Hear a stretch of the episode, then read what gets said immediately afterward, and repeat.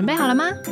你现在收听的是贴心毛宝的贴心 Podcast，在这里我们不只要聊猫事，还有猫奴酸甜苦辣的人生哲学。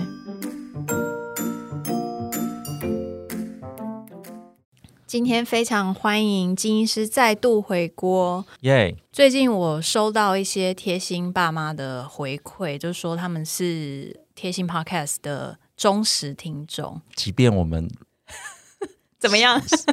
五天晒网，一天打鱼，对耶，哎，真的很多贴心爸妈都说啊，我可以理解，虽然真的很短，我听了很不过瘾，可是你们一定花很多时间在做这件事。像我平常也会写一些知识的文章，我自己是这样啊，我大概有九十 percent 的时间是在阅读，嗯，期刊啊，是教科书啊，然后进修啊，上课啊，然后再想办法把那些。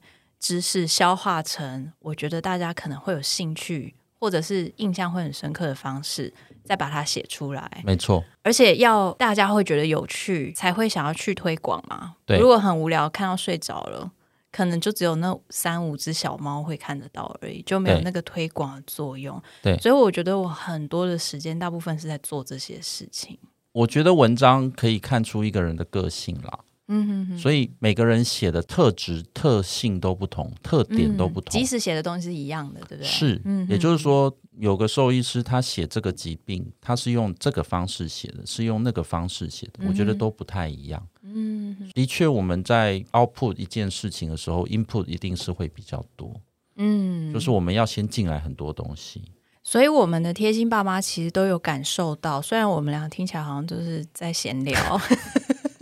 可是其实我们是花很多时间的，含金量很高哦。对啊，自己说真的 有一个贴心妈妈跟我说，她在听的时候，虽然我们是闲聊，大部分她听闲聊的 podcast，她都会想要快转，可是她听我们的不会想要快转，因为里面含金量很高啊。我们我们以后录的时候，外面可以那个放那个观众席。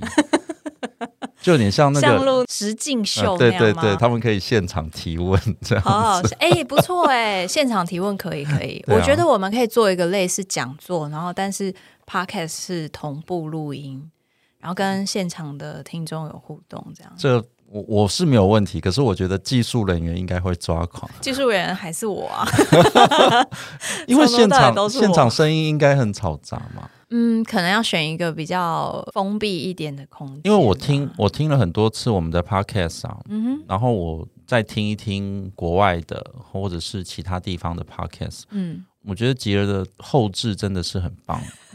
所以听起来很很舒服。花了 ninety percent 的时间在我我听起来就听起来就会很舒服，不管是觉得很舒服，不管是我们的环境、录音的环境，或者是我们后后续的一些做做的东西。你现在也有在称赞自己的声音的意思吗？我我没有，还有我的声音也很好。你的声音一直都很好啊，听起来很顺。我因为在录音的时候都会戴耳机嘛，就会常常听到自己的声音。其实我是。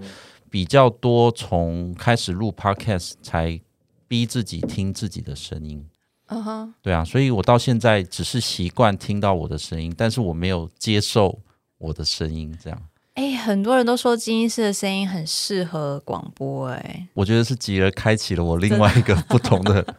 你你最近有新节目吗？我们有新节目啊！哦，真的吗？对我们有新节目，大家都没有办法可以约到金医师，因为他是我们的那个特约对啊来宾。我有有一些单位，其实不只是兽医耶，因为我自己是基督徒嘛，所以也有一些呃教会的单位或什么会有想要用我们跟吉儿现在这个方式来进行一些一些录音。对啊。到目前为止，好像大家都没有 luck，没有，就是我还没有，我还没有勇气跨出那个舒适圈。觉得现在跟几个人聊天很愉快，就先维持这个状态。太好了，猫咪饮食感觉好像可以做实际，它可以很讲很细啦，因为它本来它本来就是一个很专门的学问，但是它也可以讲的很简单。那金医师，您可以用。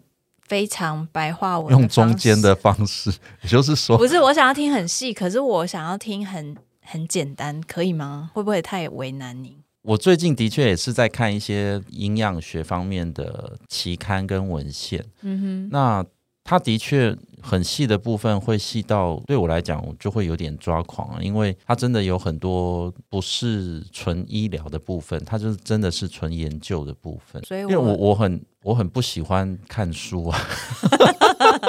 可是因为有很多狗狗、猫咪，特别是在会到医院来的，嗯。生病的情况其实是很需要这个饮食上面的一些 knowledge，嗯，所以我觉得这一些也拜现在目前有更多这样子的营养专科兽医师的出现，嗯哼，在美国在在很多地方慢慢开始有这样子的观念的推广，嗯。所以，嗯，这样的知识一旦开始越来越多的时候，我觉得从加医科兽医师一直到猫咪的家长们，我觉得都是一连串的受益者。站在我的角度，怎么样去啊吸收这些知识，并且推广出来，是也是我会想要做的。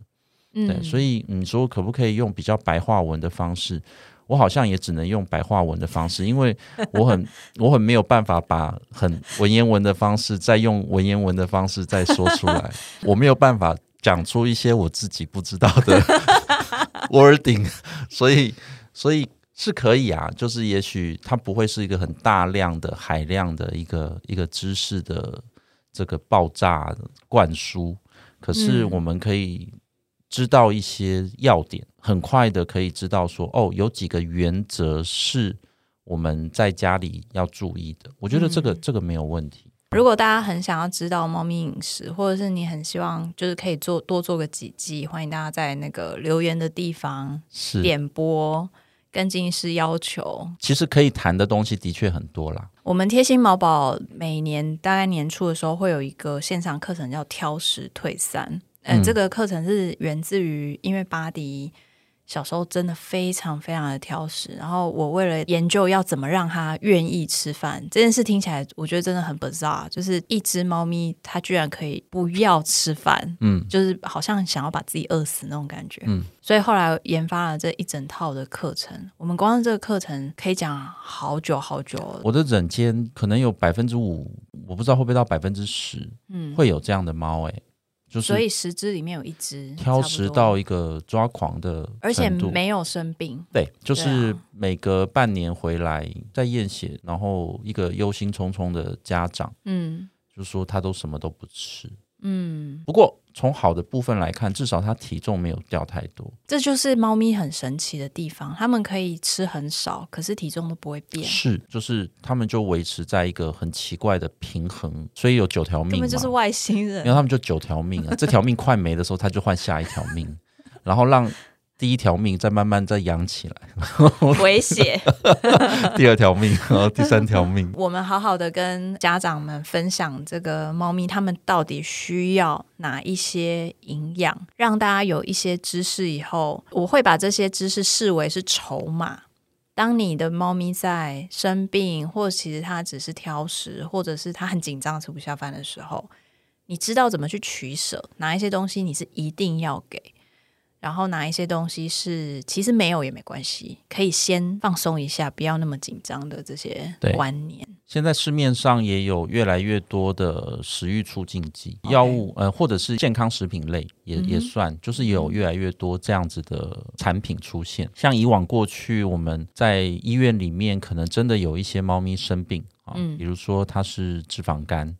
啊，然后它这个糖尿病、酮酸中毒，它就是真的没有食欲啊。嗯，那这样的猫，如果我们要抢救它，然后希望它可以恢复，我们有时候会放这个食道胃管。那食道胃管放了以后，就跟有没有食欲没有关系，因为我们就是固定的喂它吃。嗯，可是总有一天，它必须要把管子拿掉啊。对，它要自己会吃饭。嗯，那那个时候药物就食欲促进剂这样的药物就登场。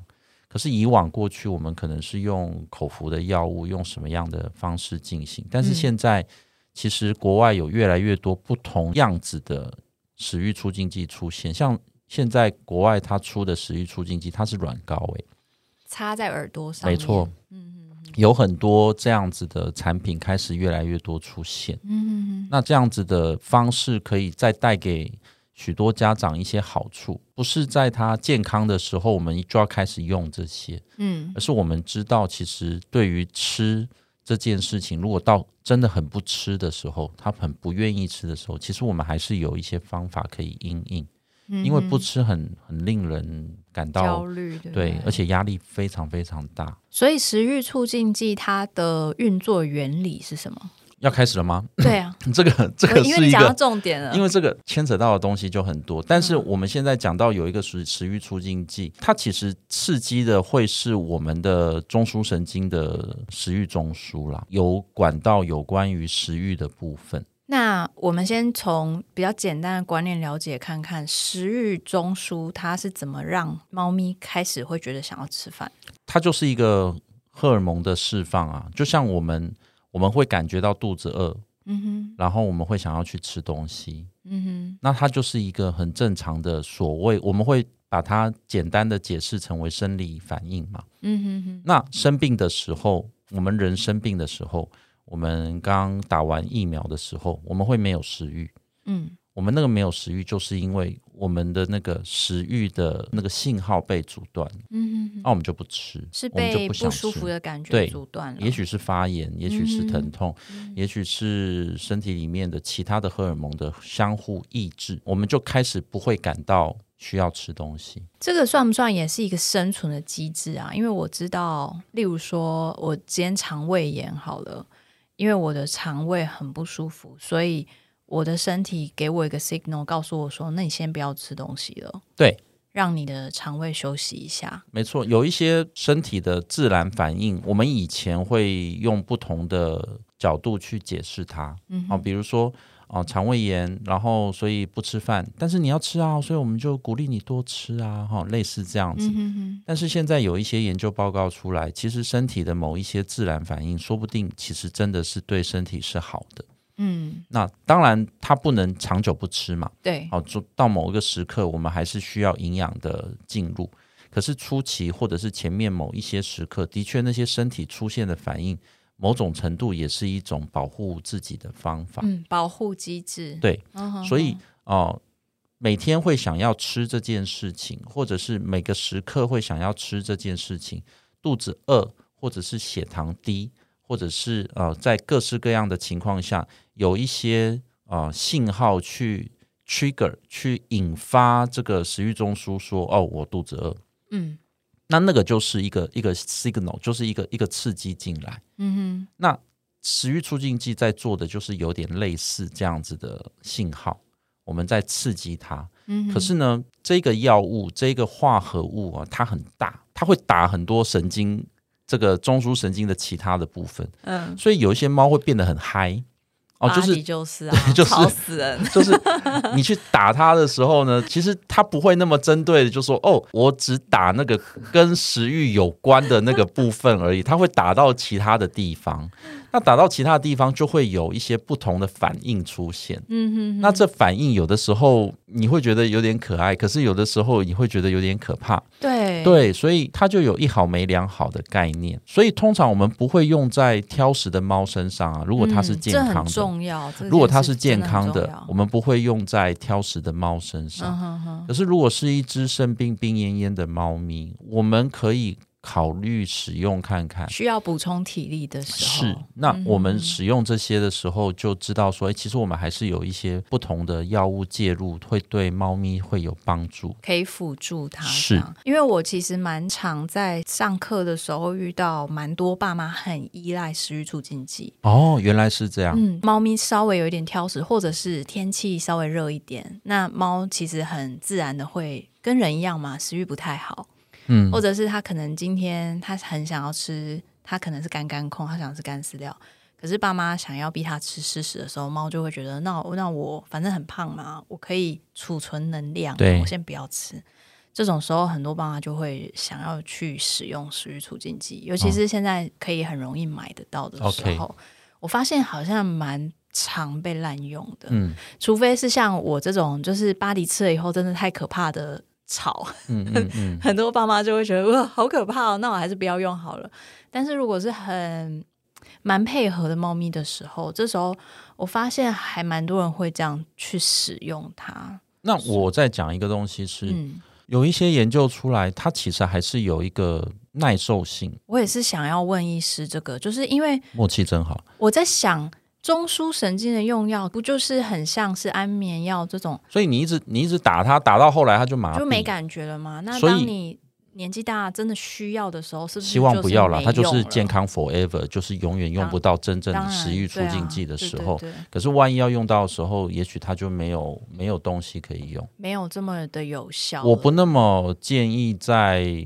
不生病的时候，或者是很严重的时候，用这一类型的药物。嗯哼哼，对啊，这就好像我个人是没有这个不想吃东西的困扰。我也是，我每天都很想吃东西。可是我的确知道有一些人，他就对于食物的兴趣没有那么大。对，那我我们人不会想说问他说。你要不要来一颗食欲促进剂？对啊，我也是常这样子。我们就是说，你你去多运动嘛，哦，你去晒晒太阳嘛，你去外面走走嘛。因为当你不想吃东西，一定有原因啊。那你去跟朋友吃个饭嘛，好，就是心情好一点。是我我们想要解决的方法，其实不会是跟朋友讲说，哎，来一颗 食欲促进剂。对我们我们会用别的方法。可是我们对于家里面的这个猫咪，对毛小孩，我们会用这个方式哦。那我再举例好，就说那如果家里的小孩不吃饭，我们也不会想要塞他一颗食欲促进剂啊。我是没有小孩，所以我不知道有没有爸妈真的会这样想。我应该没有吧？我个人不会这样想，像。我我就是用比较残忍的方式啊。我们家三个小孩在很小很小的时候，嗯，他们是不吃食物泥的。那那个时候妈妈就会很焦虑，是不是我食物泥做的不对啊，或者是我买的食物泥不好啊，或者是我们里面的成分怎么样啊，出了什么问题？嗯其实搞了半天，其实就是他他在挑嘴，或者是他在他比较耍大爷，因为奶奶太好喝，所以我们所以我们就跳过一餐。然后我们跳过一餐以后，隔了四个小时再喂他，他就马上吃，然后。那那然后再隔了几天以后，他又想要再测试一下你的底线，然后再再再试试看，然后我们再跳过一餐，然后再喂，然后他就知道说，所以现在大家都知道，基因师的孩子都是有一餐没一餐。我们家 我们家现在三个小孩都都是。就是也跟我一样没有食欲不好的问题。我舅妈是我的保姆，我的大舅妈生了三个小孩，小舅妈生了三个小孩。嗯，所以我小时候是跟加我七个，加我弟弟八个，八个小孩一起长大。哥哥们很会吃东西，嗯，所以当舅妈说吃饭的时候，我坐下去，我如果不赶快抢，等下就没东西可以吃了。所以我从小都没有挑食的问题，我就是都吃很多。我前一阵子。买宵夜，我就有开始发现这件事情。我买了这个咸酥鸡回去，就是当我工作到工作下班的时候，觉得今天工作很累，而且我觉得我今天这个拔牙拔的还不错，好，然后对，觉得我今天真的 I did a good job，对，我觉得我自己很好，我值得吃一份咸酥鸡，我就买咸酥鸡回去，我放在桌上，洗个澡出来。就不见了，你怎么可以去洗澡？就不见了，那个咸酥鸡的那个酥度，三个小孩就你一口我一口就没了。所以后来，当我又度过了美好的一天，想要再去买咸酥鸡的时候，我从买大概一百五两百，变成现在我买到四百五。结果你是多买一些，你我买到五百块，我觉得实在太扯了。就是对啊，连老板都说你们家人很多。你是养几个小孩？五百块？对，有点夸张，夸张到我老婆都说你实在买太多了。我说我不买这么多，我吃不到我应该要吃。不是啊，你应该去买一买，现在诊所里面。吃完再回家，教你一个省钱的方式，好像也是可以。千万不要让小孩听到这一集。对，然后所以所以我觉得，呃，正常的情况之下，回到食欲促进剂的部分。我个人比较不那么建议使用这样的药物。那我刚刚有讲哦，其实还有其他健康食品类的，也是有办法可以促进，或者是现最最常我们最常听到的，其实是维他命 B 十二。哦，维他命 B 十二是也是被我们认定为可以促进食欲效果的一个维生素。那维生素就我们就轻松多了嘛，嗯，对不对？我们就觉得，哎，维生素嘛，我们就它就不是那种化学的药剂。现在市面上也有很多维他命 B 复合物的这些健康食品，我们就是买，然后固定喂它。其实我觉得或多或少也会对他们有一些帮助。嗯，所以我个人不那么建议让感觉好像吃的没有那么多的猫咪。用食欲促进剂的方式去刺激它。嗯，我觉得还有就是，有时候猫咪不吃饭真的是有原因的。像有时候，像巴迪，他如果稍微肠胃有点发炎，他会自己先休息，嗯，多休息几个小时。可能这一天他本来下午会起来吃饭，他可能那一餐他就不吃了，他会休息。到晚上，他觉得哎差不多，他就会开始少量进食，这时候食欲就慢慢回来。是，所以有时候成猫健康的成猫，他们其实是有这个机制去调整自己身体的那个感受去进食。我们常常太容易把猫咪拟人化，可是你有想过非洲丛林的这个狮子老虎，它就一天三餐吗？它就一天两餐吗？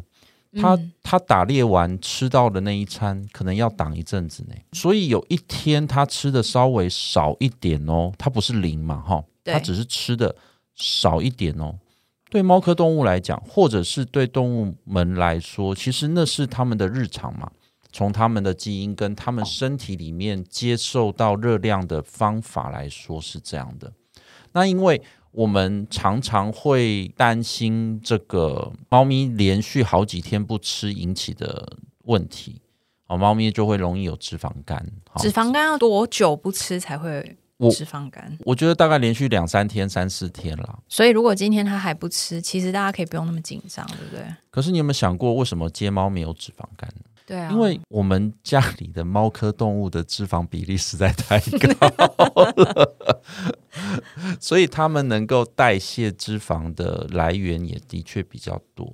我觉得应该这样子说好了，因为很多的恐惧其实是来自于我们不知道这件事到底是怎么发生的。是，所以。呃，举例来说好了，脂肪肝可以请金医师跟大家解释看看，脂肪肝它是怎么形成，它为什么会这样子？最主要的原因其实仍然还是来自于长时间的不吃，导致他身体里面需要用其他的来，呃，身体里的组成嗯来源去作为它热量的供应。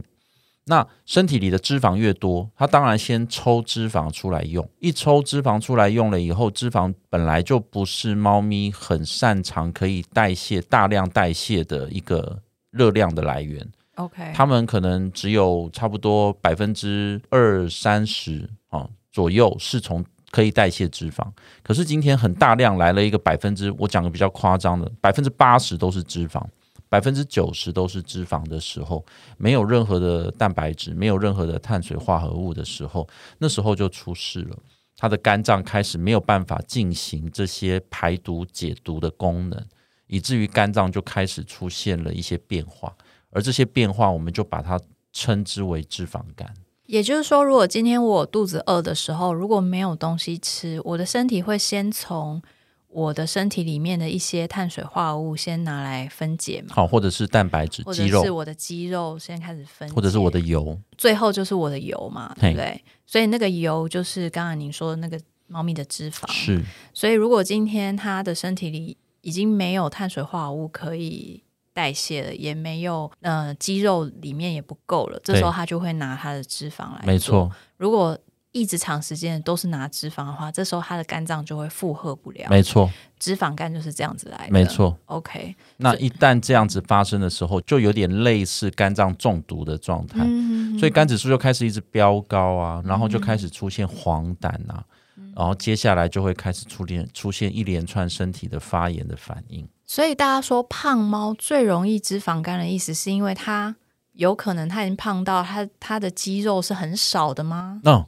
OK，对，这是有可能的，这是有可能的。所以，如果我想要预防这件事发生的话，其实如果我是从小养猫，我只要让这只猫咪它是健康的，肌肉跟脂肪的比例不要差太多的话，照理说，它如果在没有办法吃东西的时候，它是不是会先消耗它的肌肌肉？没错，对。